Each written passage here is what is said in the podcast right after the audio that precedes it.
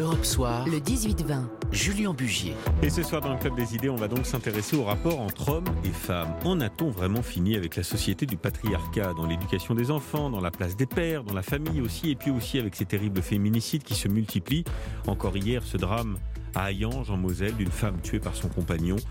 Alors comment se construit aujourd'hui la masculinité Faut-il changer de modèle La révolution est-elle déjà en marche Est-ce souhaitable On en parle ce soir avec nos invités. Yvan Jablonka, bonsoir. Bonsoir. Vous êtes historien, auteur de euh, Des hommes justes, du patriarcat aux nouvelles masculinités, publié aux éditions du Seuil. On en parle également avec Christine Castelin-Meunier. Bonsoir. Bonsoir. Vous êtes sociologue au CNRS et vous publiez euh, Les hommes aussi viennent de Vénus aux éditions Larousse. Et on en parle avec Rebecca Amsalem. Bonsoir. Bonsoir. Vous êtes entrepreneuse, féministe, on peut dire ça? On peut. On peut. Fondatrice de la newsletter Les Glorieuses, newsletter qui est également féministe par conséquent. Euh, D'abord, Yvan Jablonka, comment réagissez-vous à, ces nouvelles affaires de féminicide Vous avez beaucoup travaillé sur la question. Et que racontent-elles de notre société? Bah, des, ce sont des crimes euh, odieux qui associent euh, violence, misogynie, volonté de destruction euh, des, des femmes. Donc euh, c'est quelque chose qui, qui est effrayant. Et, mais ce sont, est-ce, qu'il faut dire que ce sont de nouvelles affaires? Hélas, c'est quelque chose qui a, qui a toujours existé. Ce qui est nouveau, c'est euh, une sorte de prise de conscience et le fait que ces crimes paraissent de plus en plus odieux. Cela dit, c'est quelque chose, c'est un, c'est un problème endémique, et cela dans le monde entier. Le Mm. mot féminicide est d'abord apparu en Amérique latine pour des raisons, hélas, qui tiennent à sa prévalence. Je vous pose la question, euh, Yvan Jablonka, car dans votre ouvrage, euh, euh, vous dites il y a dans nos sociétés une injonction à la force, à la virilité, à la compétition. Est-ce que, d'une certaine manière, au bout du bout, c'est ce qui peut expliquer ce phénomène de domination de l'homme sur la femme qui, qui, qui- qui pousse à des crimes comme ceux de, euh, de, de- de ces féminicides? Bah, disons qu'une société patriarcale légitime la violence d'un homme sur une femme dès lors que la femme ne reste pas à sa place, entre guillemets. Donc effectivement, il y a, y a une, il y a une logique à cela. Maintenant, euh, des, des- des crimes comme celui-ci renvoient à des logiques qui sont, euh, qui sont à la fois des, des logiques euh, individuelles, familiales et sociales. Bien sûr, moi, c'est ce que j'avais essayé de montrer dans mon livre Laetitia il y a quelques années, c'est que euh, c'est pas un fait divers, c'est un fait de société, Mmh, c'est un, mmh. c'est- un, un événement au sens historique qui euh, nous engage à comprendre euh, la logique sous-jacente à ces, à ces meurtres. Euh, Christine Castelin-Meunier, est-ce que vous diriez qu'on est toujours aujourd'hui dans une société dominée par le patriarcat? Bah, je crois qu'on est dans une société qui est un peu, en, je dirais plutôt en transition, ce qui Hum. explique aussi qu'il y ait beaucoup de euh, turbulences euh, finalement, parce que il y a d'une part des hommes qui sont en train de changer, et surtout du côté aussi des jeunes générations, même si il y en a de- des générations précédentes qui, qui, qui Quand vous dites changer, c'est changer comment? Changer, c'est-à-dire euh, sortir de, de- de ce moule qui définissait la virilité et qui euh, renvoyait à la force, ça vient d'être dit, à la domination, à la, à la violence, et qui, euh, en fait, renvoyait à cette idée que le, le mas- très clivé entre le masculin et le féminin. mmh. Le masculin était l'inverse du, du féminin. Et donc, du coup, toutes les euh, caractéristiques, de, toutes les hum, qualités euh, qui étaient féminines étaient euh, opposées au féminin. Et donc, on, est- on est en train de sortir de ça. Mais en même temps, euh, c'est délicat. Et, et pourquoi? Parce que les- hommes ne possèdent pas encore toutes les ressources pour y parvenir. Hum, hum. Et on est en train d'aller vers ce chemin-là. Et moi, je suis très positive, très optimiste. Et, et c'est pour ça que je dis que les hommes, dans, dans- dans mon livre, là, Oui. chez, chez Larousse, les hommes aussi viennent Oui. de Vénus. Alors, Arrêtons de dire qu'ils viennent de Mars. Pour, pour, pour, euh, donner à écouter à nos auditeurs le chemin parcouru, je voudrais vous faire écouter cet extrait. C'est en 58, Louise de Villemorin, écrivaine, qui échange sur Europe 1 euh, à ce micro avec le journaliste Claude Dufresne. Elle raconte comment elle voit la femme 100 ans plus tard, soit en 2058. Il faut s'accrocher. hein. Écoutez. Je vous dire, les femmes pour moi ont toujours été un élément très nébuleux. Les femmes, telles qu'elles sont aujourd'hui, ne sont pas tout à fait les femmes avec lesquelles moi je m'entends. Moi, les femmes, je les aime debout, en noir, derrière un homme qui mange. Voilà comment je les aime, les femmes. Rebecca M. Salem, euh, que de chemin parcouru quand même en 50 ans.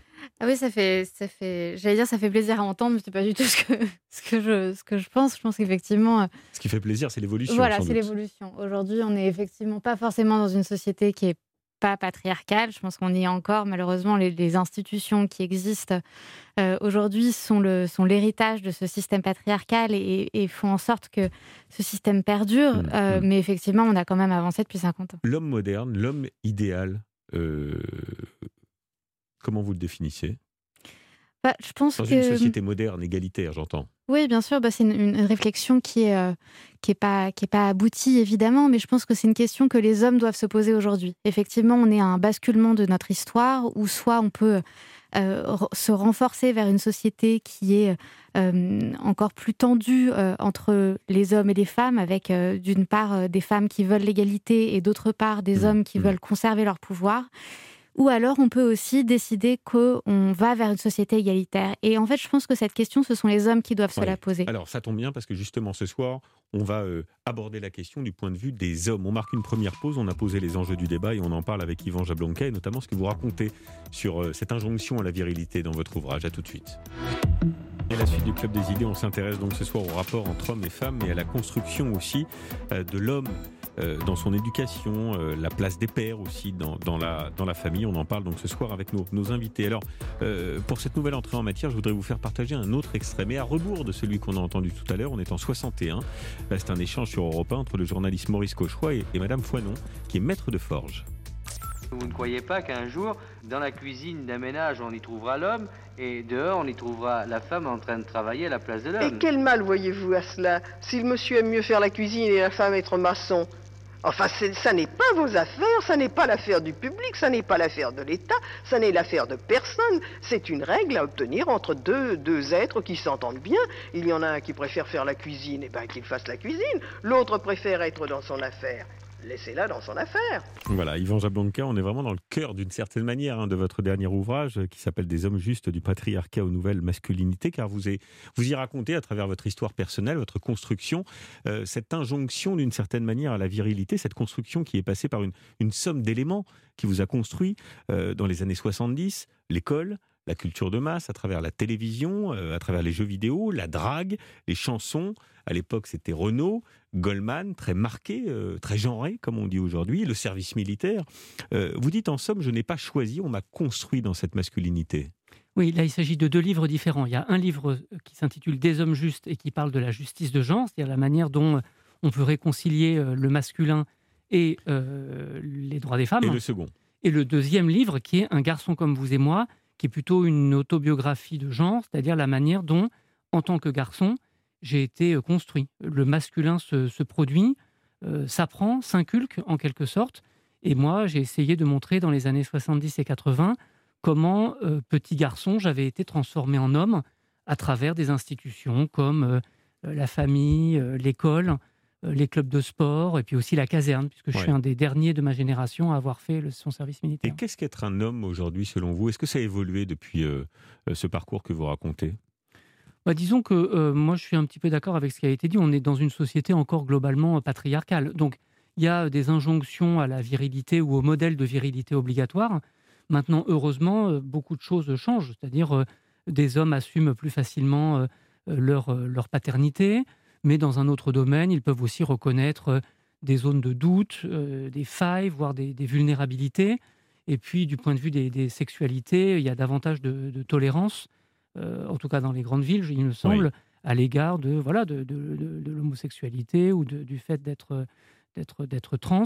Alors bien sûr, il y a encore énormément de violence et de discrimination, mais ça, il me semble que ça fait partie quand même des, des changements qui se, qui s'établissent sous nos yeux depuis une vingtaine d'années. Est-ce que vous avez le sentiment, Christine Castellin-Meunier, vous êtes chercheuse euh, et sociologue au, CNRS, euh, que tous ces changements provoquent aussi une crise de la masculinité? J'ai noté cette euh, déclaration de l'écrivaine américaine Nancy Houston qui dit ceci On demande l'impossible aux hommes, on leur demande d'être forts et faibles, durs et attentionnés, puissants et sans pitié dans le monde du travail, doux comme des agneaux à la maison. Comment être un homme face à toutes ces demandes contradictoires? C'est ce que j'appelle la virilité vrillée.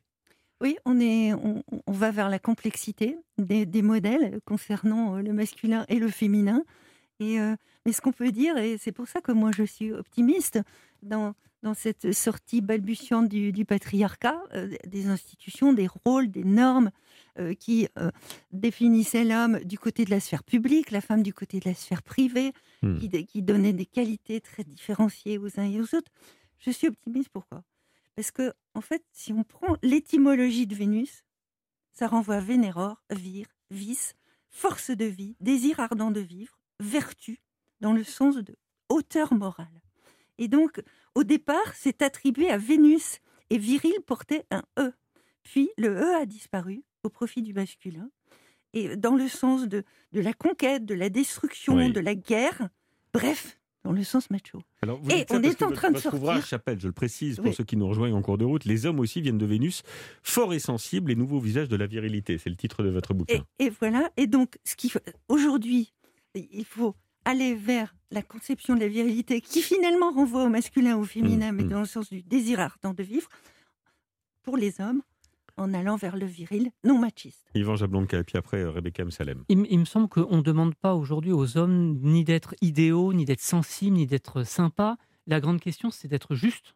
Euh, c'est donc, euh, ça renvoie à un modèle de société qui est la justice de genre. Donc, des hommes justes, c'est encore aujourd'hui une utopie, mais qui peut se caractériser par trois, trois aspects.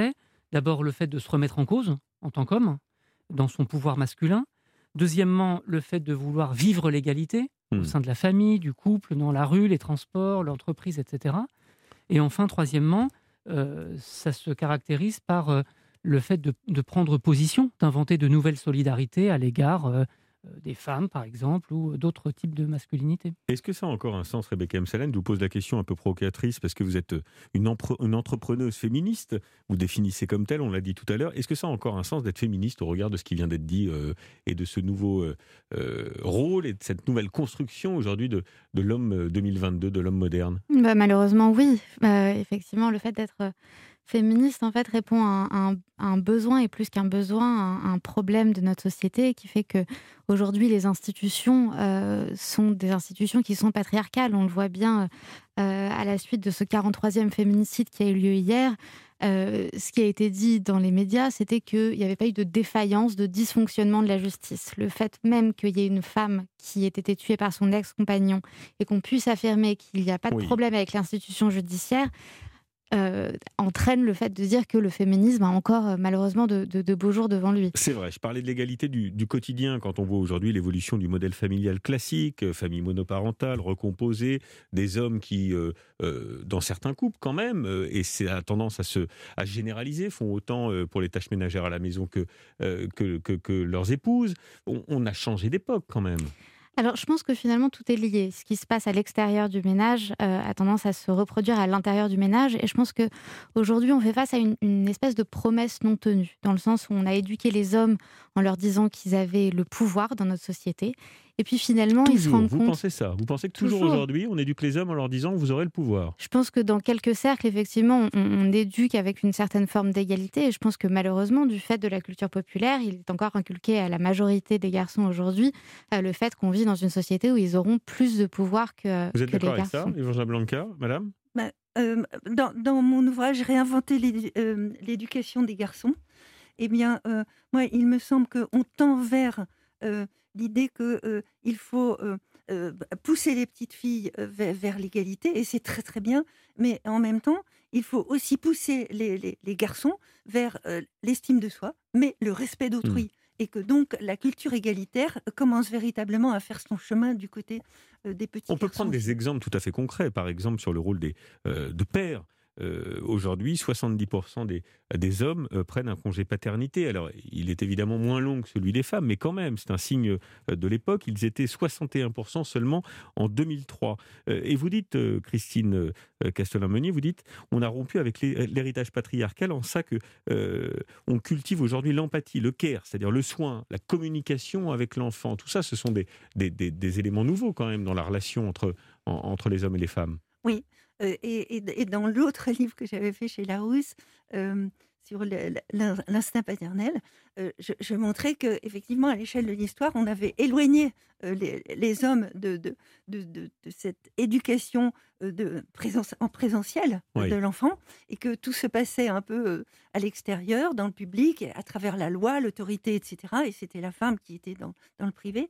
Et aujourd'hui, on est dans une nouvelle norme qui est la paternité relationnelle. Avant, c'était une paternité institutionnelle définie par des rôles, par des normes et par une différence entre l'homme et la femme. Aujourd'hui, c'est une paternité relationnelle. Yvan Jablonka il me semble qu'on est dans une société qui, qui montre des images de femmes dégradées. Par exemple, on voit dans la publicité où les, les, femmes sont souvent renvoyées aux valeurs maternelles, domestiques. Donc il y a toute une culture visuelle qui pousse, par exemple, des jeunes, des jeunes filles à soit sexualiser leur corps, soit être obsédé par la question de la minceur, de l'apparence. Ça, ça, renvoie aussi à des, vrai, pardon, dans les années 70. Ah bah, non, c'est beaucoup plus. Ah. C'est le cas dans les réseaux sociaux. Il n'y a jamais eu autant d'expositions. Les Lolita des années 70, euh, où on sexualisait des petites filles. Enfin, il y a eu des scandales avec des personnalités très connues, mais euh, on a quand même changé d'époque aussi de ce point de vue-là. Ça, peut se passer aussi à travers euh, le, cinéma, par exemple, hmm. dans beaucoup de films hollywoodiens ou d'ailleurs. les femmes sont renvoyées à un rôle de, de passivité. En gros, ce sont les hommes qui mènent l'action et puis les femmes attendent qu'on les gagne à la fin comme des, comme des trophées. Donc les, les, les, modèles, les rôles, la question de l'exemplarité, ça passe par la famille, bien sûr, mais ça passe aussi par euh, d'autres choses qu'on voit moins, comme euh, voilà, le, cinéma, les livres ou encore la publicité. Alors on va revenir, pardon, euh, mais ma question est toujours la même. Quel est l'homme idéal en 2022 Parce que je vois que vous en parlez aussi dans votre livre, Les hommes aussi viennent de Vénus, on en parle juste après la pause. À tout de suite, 19h40. Comme des idées suites, on continue de s'intéresser au rapport homme-femme et à la place du patriarcat et de l'éducation aussi des, hommes. L'homme idéal, quel est euh, euh, et à quoi ressemble en somme l'homme idéal? Je vais vous poser la question euh, à, vous, mes invités qui êtes autour de la table. D'abord, une nouvelle petite pépite de nos archives, parce qu'on en a beaucoup Europe 1, évidemment, 19h42. Un certain Jacques Chaban-Delmas, Premier ministre à l'époque, en 70, il disait ceci. Il ne faut surtout pas confondre égalité et identité. Ce serait d'abord contre nature, et ensuite ce serait stupide, atterrant et désastreux. Comment imaginer que l'on puisse envisager la carrière féminine comme identique à une carrière masculine? Ne serait-ce que parce que c'est vous qui avez la charge de la maternité. Ben voilà, c'était en 1970, il y a tout pile 50 euh, ans, donc les choses ont, bien changé aussi euh, de ce point de vue-là, et c'est tant mieux, euh, Christine Castelin-Meunier. Je, voudrais vous poser la question sur, j'en reviens à ma question essentielle hein, qui, qui, qui, qui, qui m'anime depuis tout à l'heure, c'est quoi l'homme idéal aujourd'hui? Parce que dans, dans, dans, votre livre, vous écrivez, il peine en, somme à, à, coller aux attentes qui pèsent sur eux, et pour cause, soit trop macho, soit trop dur, soit trop bagarreur, ou alors trop mou. Trop sensibles, pas assez virils, ils sont rarement comme il faut. C'est quoi l'homme idéal aujourd'hui? Oui, c'est ça. C'est euh, euh, l'homme euh, qui est dans l'estime de soi, le respect d'autrui, qui est viril mais non macho, et qui, et qui est, tourné vers, vers l'égalité. Quel, est le, sens de la virilité aujourd'hui? Le désir ardent de vivre, du côté des hommes et du côté des femmes. Et donc, euh, euh, il ne s'agit pas aujourd'hui, au nom des règlements de compte, des, des, stéréotypes, euh, d'empêcher les hommes d'être virils, mais aussi, il ne s'agit pas d'empêcher les, femmes de s'affirmer, et dans le sens aussi de, ce désir ardent de vivre. Vous faites la même définition, Rebecca Salem Vous êtes d'accord avec ça? L'homme idéal, c'est ça? je pense qu'effectivement, l'homme viril plein faisait, de subtilités, c'est compliqué. Hein. C'est très intéressant. Même le terme viril vient du, quand même du terme sanskrit qui voulait dire héros, et effectivement, c'est c'est à ça finalement de se référer les hommes jusqu'à assez récemment et peut-être encore aujourd'hui. C'est cette espèce de, figure de, patriotique héroïque qui faisait qu'il devait se montrer extrêmement fort absolument tout le temps. Je pense qu'aujourd'hui, un, un, homme parfait moderne, c'est quelqu'un qui, je dirais, qui assume le doute dans mmh. une société cartésienne. C'est quelqu'un qui dit je ne sais pas, qui mmh. dit je ne sais pas où est-ce qu'on va aller, mais il faut repenser aujourd'hui les nouvelles masculinités. Je pense que c'est aussi une personne qui contribue à, faire en sorte de repenser les, structures euh, institutionnelles, une personne qui est capable de, remettre sur le tapis son pouvoir pour euh, qu'il soit mieux redistribué. Je pense que euh, oui, c'est un homme féministe. Ouais. prendre la boîte à bricolage pour réparer un petit truc à la maison, c'est une forme de virilité ou pas? Non, mais je, je, pose la question, Yvan Jablonka, ou mais disons que c'est une manière de répondre à un rôle euh, traditionnel. Bon, maintenant, la virilité, euh, c'est, euh, il y a mille manières d'être un homme, et je crois que c'est très bien ainsi. En tout cas, moi, je suis pour une redistribution du genre, une redistribution des rôles, des responsabilités, pourquoi pas du pouvoir ou du, ou du, temps de parole. Et je veux dire par là que on peut dire d'une part que les hommes doivent être empathiques, s'intéresser aux autres, prendre soin d'autrui, des enfants, des personnes âgées, etc. Ça, c'est une chose.